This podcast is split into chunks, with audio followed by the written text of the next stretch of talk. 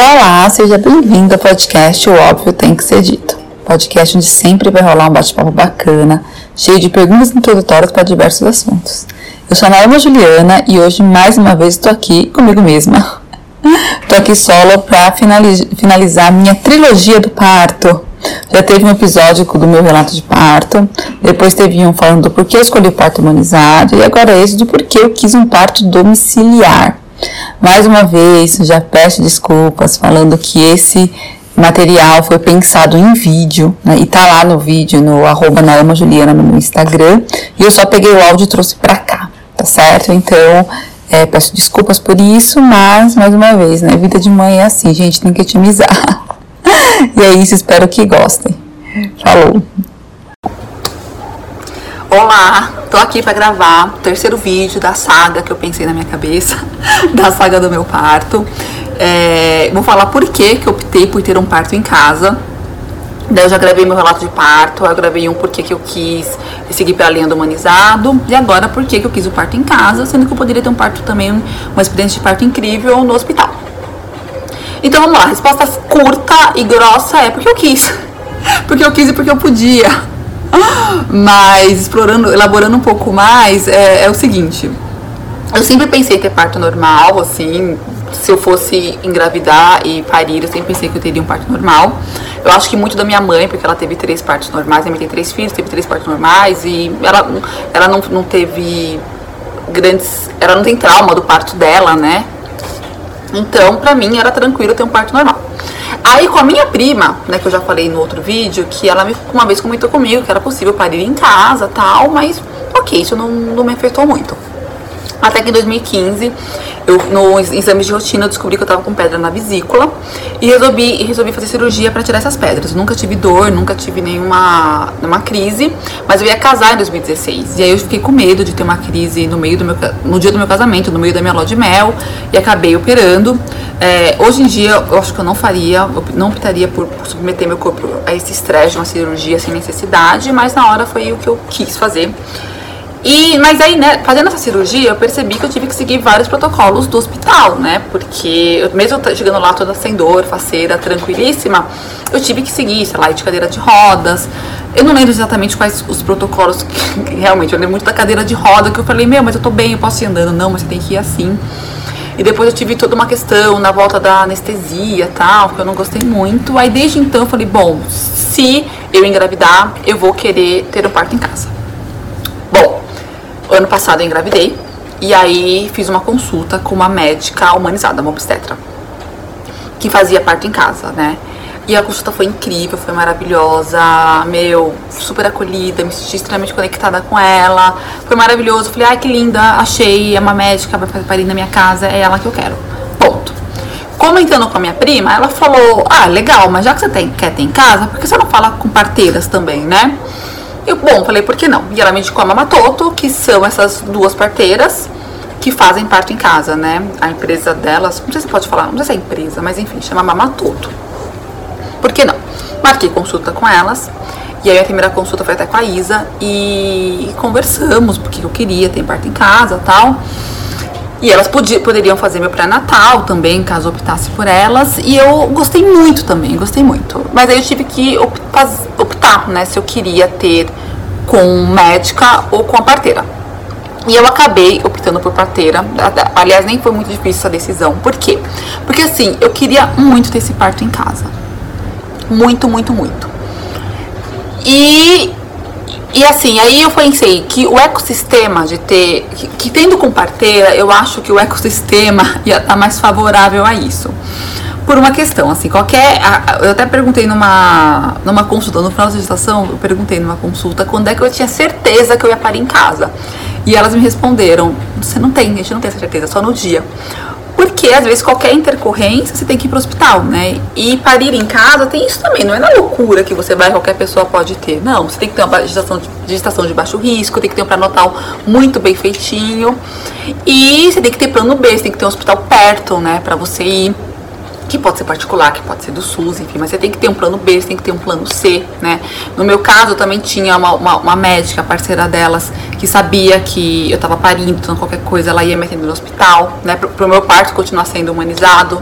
Eu, eu, tinha pediatra também, eu poderia ter anestesista, então tava tudo muito bonitinho, tá, gente? Não é na loucura, assim, qualquer pessoa pode ter. E é um detalhe importante. Tendo em casa, tendo com parteira ou tendo com médico, tem pro, também tem protocolos que podem ou não ser seguidos, tem coisas que podem ou não ser feitas. E o que a médica pode fazer é a mesma coisa que as parteiras podem fazer. Então, ter uma, ter uma médica na minha casa não torna o parto mais seguro, de jeito nenhum. Não torna o parto. Não é que eu vou ter acesso a mais coisas porque ela é médica. Porque se eu precisasse de analgesia, por exemplo, eu teria que ir para o hospital com parteiro com médica. Então, no final das contas, a parteira e o médico aqui no, no parto é, domiciliar, eles podem fazer a mesma coisa, eles estão no mesmo nível. Então eu pensei, eu falei, bom, mas as parteiras, eu acredito que elas também querem muito que aconteça em casa, né? Então eu achei que o ecossistema ia estar mais favorável. Então eu acabei optando por seguir meu pré-natal com as parteiras e, enfim, e foi muito, muito legal. É... E agora, finalmente, né? Por que, que eu quis ter o parto em casa? Foi, isso foi uma questão para mim. Eu discuti isso muito em terapia. Por que, que eu queria parir em casa, sendo que eu podia ter a mesma experiência, né, de, de um parto natural no hospital.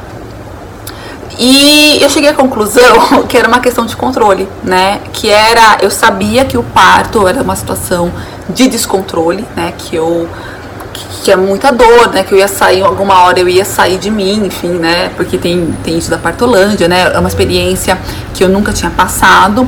Mas eu sabia que na minha casa, é, a, a minha casa é o lugar onde eu me sinto mais segura no mundo, assim. Eu adoro minha casa, eu me sinto extremamente segura aqui, né? E eu sabia que era o mínimo de controle que eu podia ter nessa situação de descontrole. Isso para mim fazia muito sentido. Eu não queria parir em casa se fosse uma questão de ego, ah, eu quero parir em casa pra. porque eu parir em casa. Não, né? Isso, isso para mim eu acho que seria. Eu, eu não queria se fosse por isso, porque qualquer problema que eu tivesse, que saísse, sei lá, que eu tivesse pro hospital, eu sabia que eu ia sair muito machucada. E não era isso, né? Então era então eu queria parir aqui para ter minha cachorrinha perto, para estar tá perto das minhas coisas, assim, não sei. Isso para mim fazia muito sentido ter esse mínimo de controle. E eu sabia que no hospital, por mais que a equipe humanizada, tal, eu estava num ambiente que não era meu, né? Então, para mim isso não não fazia sentido. Então, por isso que eu quis muito ter em casa mesmo sabendo que tendo em casa eu não teria acesso à analgesia, né? Então, se o dor estivesse muito intensa, eu não teria acesso à analgesia. E aí a gente veio para outro ponto, né? Por que não querer ter analgesia, né? Sinceramente, eu não sei porquê. Assim, eu acho que a conclusão que eu cheguei é que tem algumas coisas na minha vida que eu acho que é chance única de ter experiência, né, completa. Então eu falei, bom, eu tô nessa gestação, eu, te, eu posso ter um parto sem analgesia, um parto fisiológico, por que não tentar, né? Isso para mim também fazia muito sentido, na minha vida, tá gente, do jeito que eu levo a minha vida. E eu falei, eu quero ter a experiência completa disso, de parir uma pessoa da forma mais fisiológica possível, da forma mais natural possível. E, e eu sabia também que estando no hospital e sabendo que a analgesia estaria só tipo a 5 minutos de distância, né?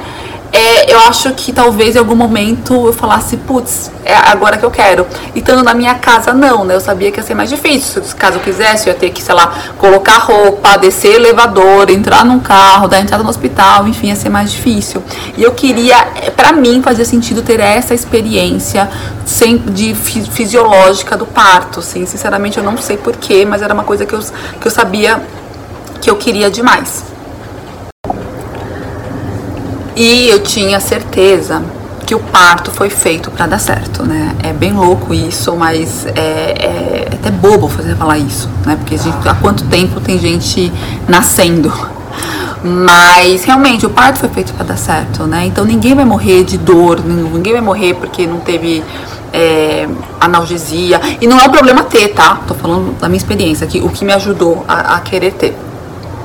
Outra coisa, agora por fim, para finalizar, uma coisa que eu fiz, que eu acho que eu não me arrependo, que eu acho que eu acertei muito ter feito isso, foi não ter contado para as pessoas do meu desejo de parir em casa.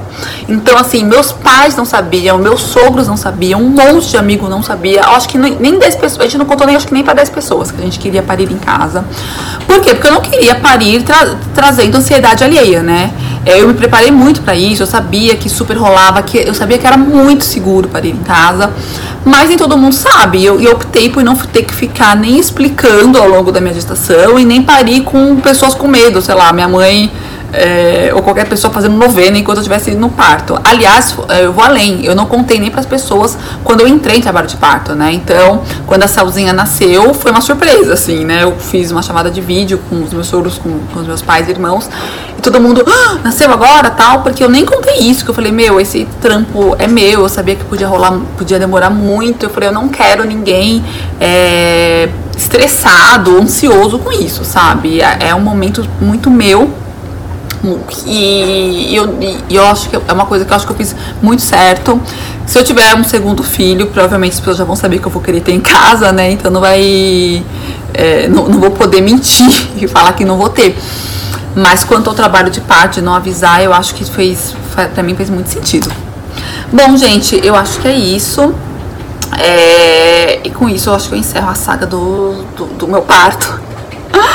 E é isso. Um bom dia pra vocês.